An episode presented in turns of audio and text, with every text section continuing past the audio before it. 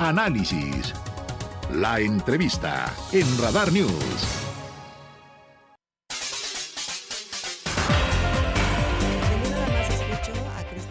Que con Adán Olvera, que con Aurelio Peña, que con Miguel Ángel Álvarez y conmigo nunca. Entonces hoy estoy contenta porque eh, por fin, por fin la tengo al ladito de mí en esta mesa de trabajo. Bienvenida Cristina, me da muchísimo gusto. Pues muchísimas gracias a ti Diana por la invitación, por supuesto con todo gusto aquí estamos. Oye, estoy muy contenta porque, bueno, yo sé que han estado trabajando mucho eh, Querétaro Circular, eh, pues, creo que ya es un año de que se hizo más o menos. Sí, ¿no? Un año. Más bueno, o menos. En realidad iniciamos los trabajos. Oficialmente, oficialmente, tuvimos el lanzamiento, digamos, de, de, los trabajos y la presentación del consejo y pues de la iniciativa como ya ya más formal el mes de marzo de este año. De este año. ya traíamos un año atrás de trabajo, de articulación, de convocatoria, pero pero sí ya tenemos un ratito. Bueno, y si nos vamos a la iniciativa de economía circular, otros años todavía de mucho trabajo, es decir, siempre trabajando, siempre buscando que, se logren estos objetivos y más que cada vez nos acercamos. Antes decíamos la Agenda 2030, ¿no? Y lo veíamos como, uh, y ahora la Agenda 2030 ya está, aquí a la... Seis años de distancia. Entonces, es muy importante que... Y todavía queda mucho en el aire el comprender eh, qué es una economía circular y una economía circular de residuos. Ustedes son Querétaro eh, Circular, tú eres la, la, directora de Querétaro Circular. Hay un grupo muy capaz y muy talentoso, multidisciplinario. Eh, y mañana eh, tienen un evento también muy importante, ¿no? mañana a las 9 de la mañana en el Teatro de la República. Es una firma de un convenio de no de un manifiesto, manifiesto este con instituciones educativas muy importantes, la mayoría eh, universitarias, pero también hay algunas de, eh, nivel media superior, pero, pero lo simbólico y lo que esto puede generar a través de la academia, la iniciativa privada, sociedad civil y gobierno, ¿no? Correcto, pues justamente el día de mañana pues estamos de de celebración porque se llegó el momento de hacer un, un, evento de este tamaño, porque si bien tenemos pues básicamente 30 años, Diana, no es cosa poca, hablando de sustentabilidad, pero, pero seguimos haciendo muchos proyectos eh, aislados, por pequeños proyectos de manera desarticulada, y el esfuerzo que Querétaro Circular está trabajando es pues justamente hacer un trabajo, ahorita lo conversábamos, de forma transversal, y entonces tenemos cuatro sectores ¿no? Lo que ah, se suele conocer en ocasiones como la triple hélice, la cuádruple, quíntuple y la mm, turbina, ¿no?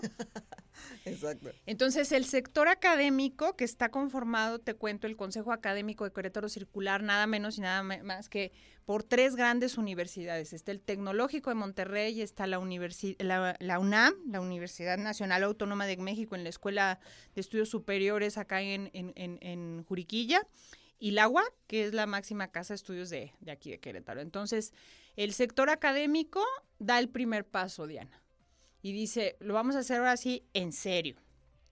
Entonces, lo que queremos es que tener un punto de referencia común. Entonces, eh, se firma un manifiesto donde se establece pues cuáles las, las declaraciones, una declaratoria, cuáles son las premisas que estamos aceptando todos, todo este sector como eh, la academia como un sector y eh, donde podamos siempre estar regresando a ver qué fue lo que dijimos ya que era, lo damos por bueno, pues esas premisas y compromisos.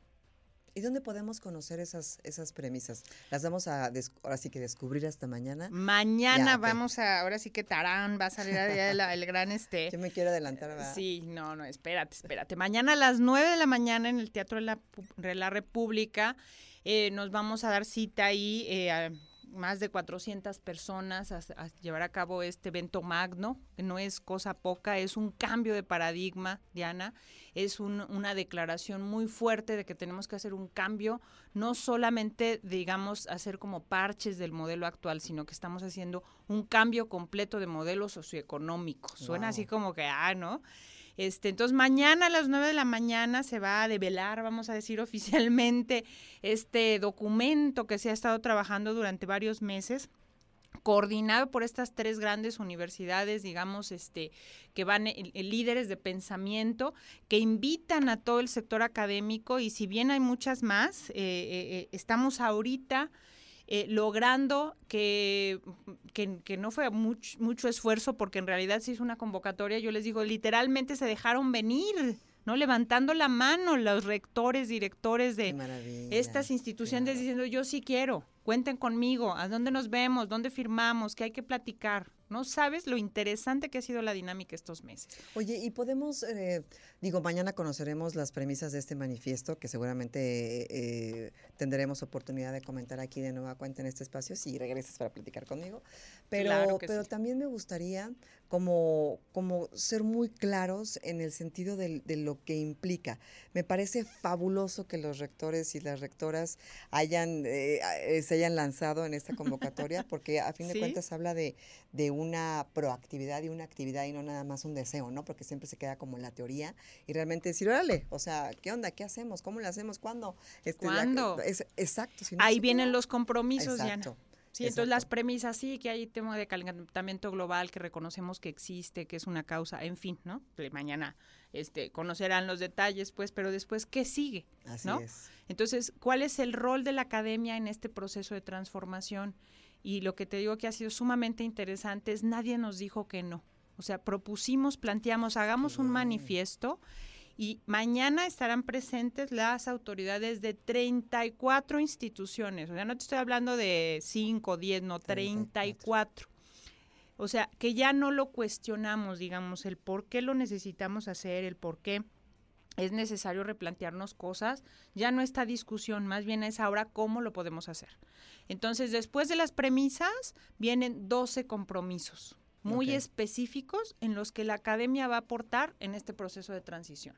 No, me parece extraordinario, necesario y creo que es un ejemplo muy importante de trabajo eh, en equipo. A fin de cuentas es la única forma en que vamos a poder realmente transitar a esta nueva, este nuevo formato socioeconómico que decías, que, que me parece muy importante desde la toma de conciencia, la trazabilidad, ¿no? De dónde viene lo que consumimos y a dónde va, ¿no? No hay, no hay magia en ese proceso, o sea, tiene que venir de algún lugar y, y, cuánto tiempo va a tardar en, en desaparecer de este planeta o en qué otras formas lo puedo reutilizar por decir alguna cosa, ¿no? Entonces. Fíjate qué interesante que mencionas esto, Diana, justamente esta parte de darle trazabilidad, ¿no? O sea, de darle eh, visibilidad a realmente, pues, qué es, qué es el problema, dónde está, cómo vamos avanzando en ese proceso de, de, transición. Y justamente es uno de los roles bien clave de la academia, ¿no? Y es que hemos dicho en múltiples ocasiones y mañana lo vamos a nuevamente a reforzar, en el sentido de la academia tiene un rol protagónico en este sentido la vocación del sector es la búsqueda de la verdad y el bien común que es un sector que es neutro, es parcial, es imparcial, me refiero, es imparcial, es decir, no tiene una agenda como tal distinta y no está subordinado, digamos, a los intereses particulares de nadie, de las otras instituciones, o sea, tiene el interés del bienestar de la sociedad civil mm. y no queda supeditado ni al Estado ni al mercado, fíjate, digo, y así es como la palabra más, ¿no? Entonces, es por eso que el sector académico a nivel mundial, global, es reconocido como el sector que tiene mayor credibilidad que goza de credibilidad, es decir, esta parte del rigor académico, del rigor científico, de la objetividad, ¿no? Entonces, ahora que mencionas esta cuestión de los indicadores, de la trazabilidad, ¿quién mejor que la academia, ¿no? Así es, para evaluar, medir y, y proponer, ¿no? También a lo mejor este, diseñar sin sin, eh, para reutilizar, ¿no? Ya desde la propia concepción de un producto de consumo, pues ya, ya que, que venga preconcebido para que eso tenga otro uso, ¿no? Correcto. por muchas otras cosas que decir, ¿no? Entonces... Pues todos los temas de investigación, el tema de, pues obviamente la, la enseñanza, pero pues la investigación va a jugar un rol sumamente importante porque necesitamos repensar no solo los productos en específico, sino los procesos, los estilos de vida, la sociedad, fíjate, o sea, estamos hablando de niveles diferentes,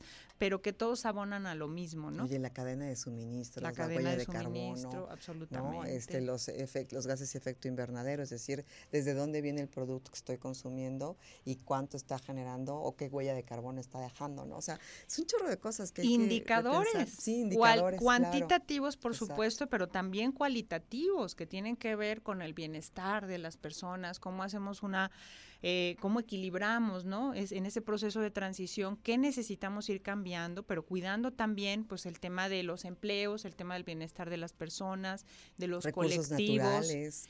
Y como eh, son muchos temas alrededor, tenemos que negociar, Diana. y entonces no es una cuestión que pueda arreglar alguien solo. No lo puede una persona, definitivamente, pero tampoco una organización, tampoco un sector necesita generarse, no es un tema que jerárquicamente alguien vaya a decidir o en un escritorio se vaya a definir, son mesas redondas, son mesas horizontales de realmente es cómo le vamos a hacer. Exacto. Pues Cristi, eh, mucho éxito mañana, me da mucho gusto, me da mucho orgullo el trabajo que han estado haciendo y cómo pueden estar eh, cerca de ustedes, cómo pueden acercarse a Querétaro Circular, eh, cómo pueden tener contacto con, contigo y con tu equipo. Pues miren, de entrada mañana síganos en las redes de, tanto de la Universidad Autónoma de Querétaro, de la UNAM, del TEC de Monterrey, va a ser transmisión en vivo en ah, Facebook Live, los pueden seguir ahí. Y bueno, pues tenemos nuestra página que es Querétaro Circular, qrocircular.org. Y pues eh, síganos en medios, hemos estado todo el consejo directivo conformado por 10 actores líderes de cada, en, cada, en cada uno de los sectores, tenemos representación. Ha habido diferentes eh, ruedas de prensa, entrevistas, artículos. Síganos en medios y eh, infórmense, síganos en nuestras propias cuentas de redes sociales en Querétaro Circular y continuemos conversando porque los necesitamos a todos. Por supuesto que sí. Ya regresarás de nueva cuenta a esta mesa de trabajo. Hacemos una pausa, ya volvemos. Recuerda que estás en la tercera emisión de Radar News.